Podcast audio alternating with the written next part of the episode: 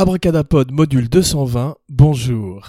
Aujourd'hui dans la série High as Apple Pie in the Sky, un cinéma sous influence, la spéciale Psychedelic Film d'Abracadapod, le podcast sur la magie du cinéma, qui aujourd'hui va évoquer en votre compagnie les trippy movies, les films groovy des années 70, sex, drugs and rock and roll, surtout drugs aujourd'hui donc, avec un cinéma anti-establishment, counterculture, parfois commercial, parfois marginal, musical aussi, pour un voyage au pays des années 60 et 70, une machine à remonter le temps où nous rencontrerons essentiellement des Élois et très peu de Morlocks, espérons-le. Mais donc, séance tenante, notre histoire commence aujourd'hui dans les pages de Wikipédia, qui définit le genre des films psychédéliques comme un genre influencé par le psychedelia, une sous-culture prenant ses origines dans les années 60 et qui incorpore les drogues psychotropiques comme le LSD, le mescal, la psilocybine, à des images souvent distordues, surréaliste, expérimental, aussi bien au niveau des narrations que des distorsions visuelles, et qui est un voyage dans une conscience altérée, les fameux Altered States explorés par Ken Russell dans son étrange film où William Hurt se transformait en singe après avoir pris de l'acide. Aujourd'hui un voyage où vos sens vont s'expandre avec l'humanité et découvrir un nouveau monde fracturé, étrange, où les seules limites sont celles de votre imagination, un art qui s'étend aussi bien à la musique qu'à la peinture, et c'est un genre qui a donné également des sous-genres, comme l'acide western dont nous avons parlé lors de la spéciale western. Jodorowsky en était le spécialiste avec El Topo et la montagne sacrée des films western spaghetti mescaline, et on va voir que le cinéma psychédélique marque toute l'histoire du cinéma, de celui d'Hitchcock avec Vertigo et ses images hallucinogènes, à Willy Wonka, un film pour les enfants, et sa Chocolate Factory, je parle de celui avec Gene Wilder bien sûr, bien que celui avec Johnny Depp ne soit pas mal non plus. Les Beatles, bien sûr, non seulement dans la musique, mais également au cinéma avec Mystery Tour, avec le Yellow Submarine, hallucination euh, en cartoon. Barbarella offre une version psychédélique érotique de Jane Fonda dans le film de Roger Vadim. Easy Rider, bien sûr, est à l'origine du drug movie, en tous les cas, est celui qui a été le plus commercial. Performance de Nicolas Rugg, qui nous a quitté il y a quelques jours. R.I.P. Nicolas Rugg, avec Mick Jagger toujours dans les films musicaux bien sûr, l'opéra psychédélique des Who avec Tommy, Pink Floyd bien sûr avec More et The Wall, cauchemar éveillé, jusqu'à nos jours où euh, des films comme Fear and Loathing in Las Vegas, qui retrace le parcours de Hunter Thompson à Las Vegas, ou Enter the Void, le film de Gaspard Noé, continue à être des expériences extrasensorielles hallucinogènes, tentant de répliquer les effets d'une prise de drogue. Il y avait même un film dans les années 50 où John Wayne se battait contre un cartel de la marijuana ou quelque chose comme ça, et le film avait été rebaptisé Marijuana la droga infernale, avec une affiche où John Wayne avait les yeux rouges et une tête hallucinée. Le cinéma psychédélique se porte bien aujourd'hui grâce à deux des films du top 10 d'Abracadapod. Abracadapod, le podcast sur la magie du cinéma, vous invite à revisiter la top 10 2018 et Annihilation et Mandy y figurent en très bonne place. Le film d'Alex Garland et celui de Panos Cosmatos sont deux films trippy dans leur genre, l'un dans la science-fiction d'horreur, l'autre une espèce de couverture de heavy metal venue à la vie grâce à un Nicolas Cage plus halluciné que jamais, et deux films qu'Abracadapod vous recommande vivement aujourd'hui. Le psychédélisme s'est étendu également euh, dans les années 70 et 60 à la télévision en Amérique avec Banana Split, avec H.R. Puff and Stuff, Puffin Stuff, get it? Plus tard, Run and Stimpy ressemble également à une espèce de cauchemar lysergique, ainsi que tout le Adult Swim du Cartoon Network en général, avec Tim et Eric et leur show très lo-fi mais aussi très psychédélique, Rick and Morty. En Angleterre, les Mighty Bush continuent la tradition, et on voit que le drug movie s'étend également au stoner film, dont nous parlerons très brièvement aujourd'hui car il mérite son émission à lui tout seul, en particulier les films de Cheech and Chong, Cheech Marin et Thomas Chong, Tommy Chong, deux stand-up comédiennes des années 70, qui ont créé des films faits autour de l'herbe et qui en louent les bienfaits, à la manière de Marley dans la musique. Il y avait Cheech and Chong au cinéma, qui était des espèces de Laurel et Hardy euh, sous acide, ou plutôt sous weed. En France, on a essayé avec des films comme Les Frères Pétard ou La Beuse. Abracadapod en parlera très peu aujourd'hui, c'est mieux. En particulier car La Beuse est fait par un ami à d'Abracadapod qui s'appelle Philippe de Chauvron. Et en Amérique, ça continue à bien se porter grâce à Seth Rogen. Pineapple Express est un des très très bons stoner movies, mais également grâce à Kevin Smith ou des gens comme Ice Cube et Snoop Dogg dans la musique et au cinéma avec Friday. Et la liste est trop longue pour parler aujourd'hui de tous les stoner movies de Biodome à Half Baked qui voit les débuts d'un Dave Chappelle au cinéma. Abracadapod en parlera un autre jour. Put that in your pipe and smoke it. Smoking! Le cinéma psychédélique incorpore les drogues dans son langage, dans sa grammaire, mais s'inspire également énormément du cinéma surréaliste, de cette approche moderniste, dadaïste qui prend naissance dans les années 20 à Paris et qui mélange symboles freudiens à des images de rêves ou de cauchemars, qui inspirerait fortement le mouvement hippie. 1967, les débuts de la contre-culture, la guerre du Vietnam, un film qui s'appelle The Trip. Alors on commence notre voyage aujourd'hui par The Trip, un film produit par Roger Corman qui cherche à profiter de la vague anti-establishment qui secoue la nation. Les Flower Children fleurissent à chaque coin de rue, euh, à San Francisco, Hatesbury Park, à Los Angeles, et Corman ne veut pas être euh, de la baise. Et Corman ne veut pas manquer le, coche, la mouche du coche, la mouche espagnole bien sûr, et prend un acide. Il dirait qu'il euh, a eu un bon trip. D'ailleurs, il y a un mauvais trip dans le film et il a dit euh, avoir fait des recherches pour savoir à quoi ça ressemblait, car le sien était plutôt paisible, ou en tous les cas agréable. Tout le monde prend de l'acide dans le film. Jack Nicholson, c'est la première fois aujourd'hui que nous allons parler de Jack Nicholson dans l'émission, mais certainement pas la dernière. Cette émission pourrait être sous-titrée Les aventures psychédéliques de Jack Nicholson à Hollywood, car aujourd'hui nous voyons qu'avec The Trip, il commence par écrire un film sur les effets d'une prise d'acide. Il veut jouer dans le film. Il s'écrit le rôle du personnage que finirait par jouer Bruce Dern, qui lui au contraire ne prend pas de drogue et n'est pas du tout pour cette drug culture. Jack Nicholson écrit le film, un acide sous contrôle médical dans un laboratoire c'est vrai, et finit également par prendre de l'acide avec Dennis Hopper et Peter Fonda, le héros du film, pour une série de films comme nous allons voir à la fin des années 60 qui sont des prototypes pour Easy Rider qui secourait le vieil Hollywood et donnerait naissance à une nouvelle ère pour le cinéma américain, un cinéma contestataire socialement engagé et totalement imprégné par la drug culture qui commence à déferler sur l'Amérique. Le film est tourné dans les collines d'Hollywood, à Laurel Canyon, à Big Sur, Susan Strasberg joue également dans le film. Il existe également l'année suivante un étrange film du nom de Skidoo où Groucho Marx côtoie Carol Channing, Jackie Gleason, Frankie Avalon dans un étrange film psychédélique où Otto Preminger essaye lui aussi de prendre la vague du moment mais rate complètement son goût dans un film qu'Abracadapod n'a pas vu mais qui est une des grandes légendes de l'histoire du cinéma au même titre que Candy, un film de 1968 donc la même année, un film de Christian Marquand où Brando rencontre Charles Aznavour, Ringo Starr, James Coburn sur un scénario de Buck Henry avec Richard Burton, John Huston, toujours dans le mauvais coup, et Walter Matthau, et bien bien bien bien d'autres. Donc des films invisibles mais en même temps cultissimes qu'Abracadapod ne vous invite pas à découvrir ou redécouvrir, ou alors à vos propres risques. Et Abracadapod décline toute responsabilité.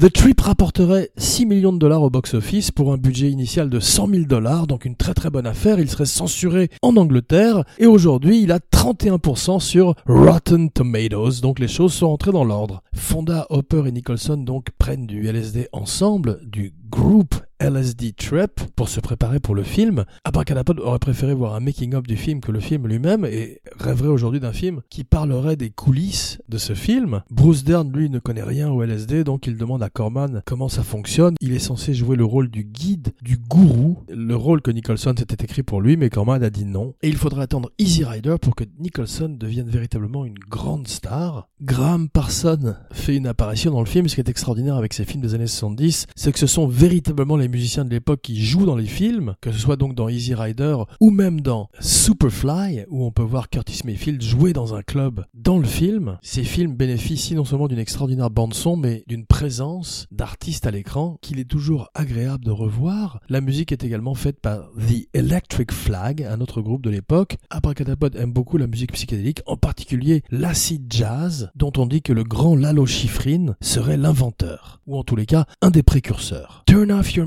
relax and float downstream, man. C'est le mantra de Bruce Dern, ce gourou qui s'inspire des lyrics des Beatles, en particulier Tomorrow Never Knows, et du livre tibétain des morts. The Trip serait le seul film américain en compétition à Cannes au festival en 1967. Mais continuons avec les aventures acides de Jack Nicholson au Pays des Merveilles, avec Head, 1968, sa première collaboration avec Bob Rafelson, avec qui il ferait l'extraordinaire Five Easy Pieces, auquel Abracadapod consacrera probablement une spéciale dans le futur, mais également Le Roi de Marvin Gardens, ainsi que Le Facteur sonne toujours deux fois, que des bons films, une formidable collaboration entre les deux hommes. On parle souvent de De Niro et Scorsese, et peu de Rafelson et Nicholson, et pourtant ça rime.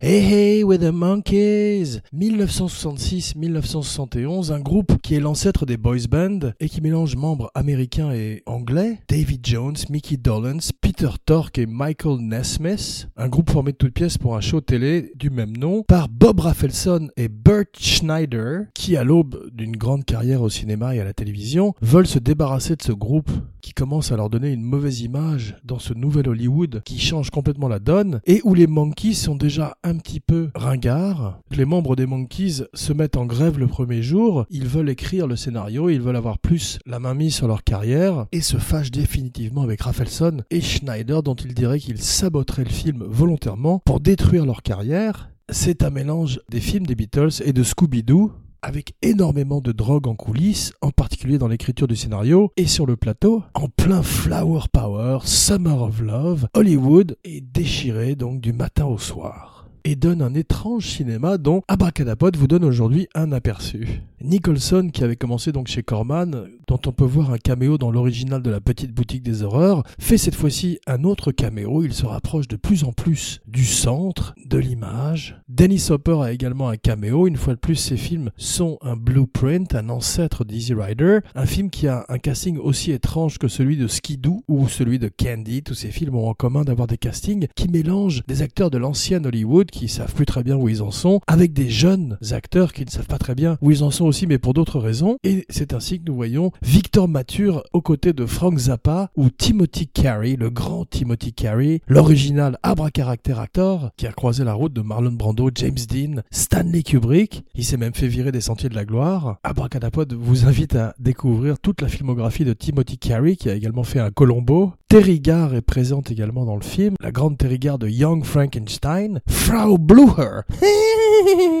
Le film, comme Abracadapod le disait, est donc écrit sous herbe à l'aide d'un magnétophone enregistreur sur lequel, à Ohio, en Californie, Nicholson, Rafelson et les Monkeys échangent des idées, tous plus high les uns que les autres. Nicholson s'empare des cassettes par la suite et structure le tout alors qu'il est sous LSD, dirait Bob Rafelson. Les problèmes suivent avec les Monkeys. Bert Schneider est mort, Bob Rafelson a 85 ans aujourd'hui, et le film est tourné à Culver City et à Burbank. Il serait un gros flop, mais développe avec le temps une espèce de cult following. Abracadapod vous invite également à découvrir ou redécouvrir la spéciale Cult Movies d'Abracadapod, le podcast sur la magie du cinéma. Please like, share, rate, review, subscribe, comment sur iTunes, SoundCloud, Stitcher, Facebook, partout où on écoute des podcasts. Et pour que Abracadapod continue à vivre et à partager avec vous la magie du cinéma, faites-le tourner à tous vos amis hippies, gourous, grandes prêtresses de l'amour, afin qu'ils le fassent tourner à leur tour, à la manière d'un joint, à tous leurs amis. Merci.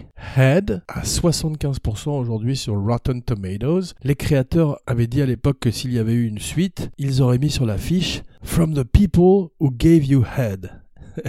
C'est le chant du cygne des monkeys, des singes, qui euh, tombent de leur arbre et mourraient, en tous les cas professionnellement, après le film. Nicholson, lui, adore le film, il dit l'avoir vu 158 millions de fois. I loved it, man, dit-il, et il entame une grande campagne de stickers à travers West Hollywood et Hollywood. Pauline Kael, la grande critique, sort au bout d'une heure, et au moment des premières projections, le film fait 110 minutes, les gens sortent comme Pauline Kael au bout d'une heure, en vomissant, sans avoir pris de LSD et Rafelson part dans la cabine de montage et réduit son film à 86 minutes. L'histoire veut que Columbia a accepté de financer Easy Rider, que Burt Schneider introduirait à la condition que Bob Rafelson fasse un film des Monkeys. Nicholson est parti en tournée avec les Monkeys, il collaborait également aux lyrics de l'album. Voilà un autre film à faire, ou en tous les cas un biopic sur Nicholson jeune en tournée avec les Monkeys. Mais continuons avec les aventures psychédéliques de Jack. Jack est le haricot magique.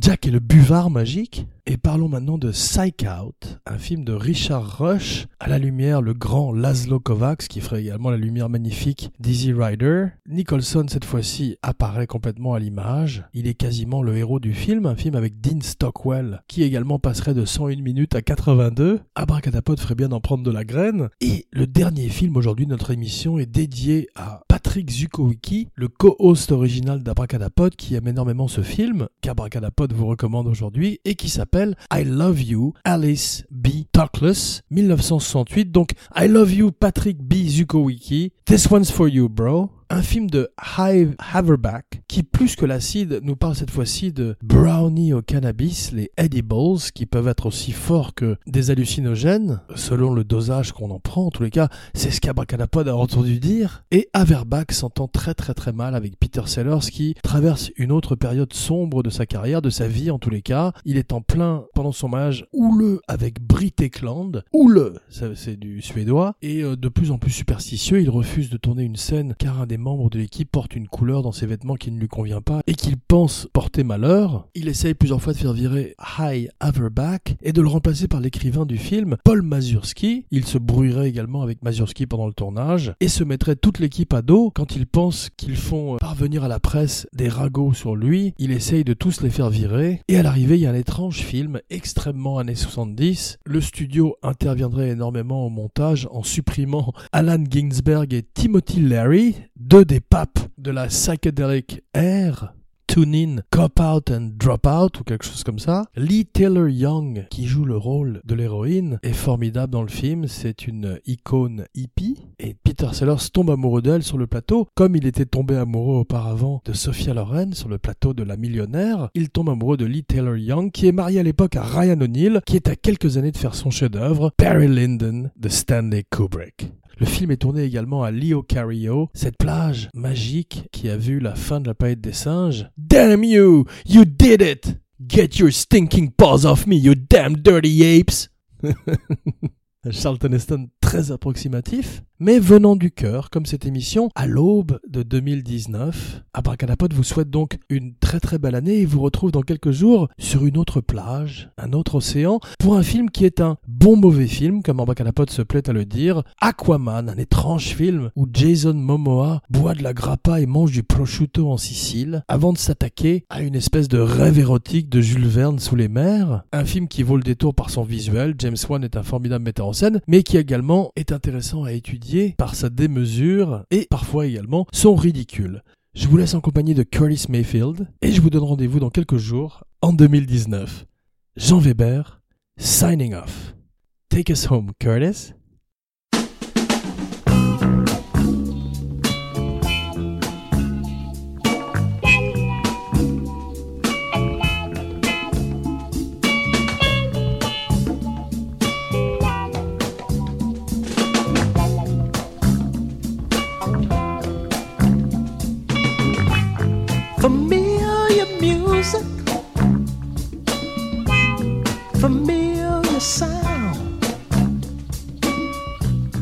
There's mutual thoughts